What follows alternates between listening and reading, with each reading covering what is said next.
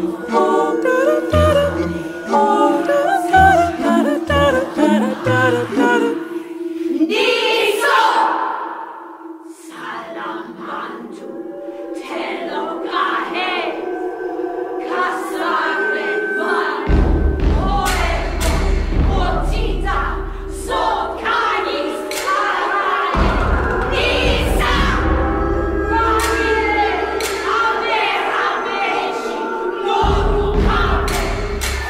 A primeira imagem de uma bruxa a voar numa vassoura é de uma gravura do século XV.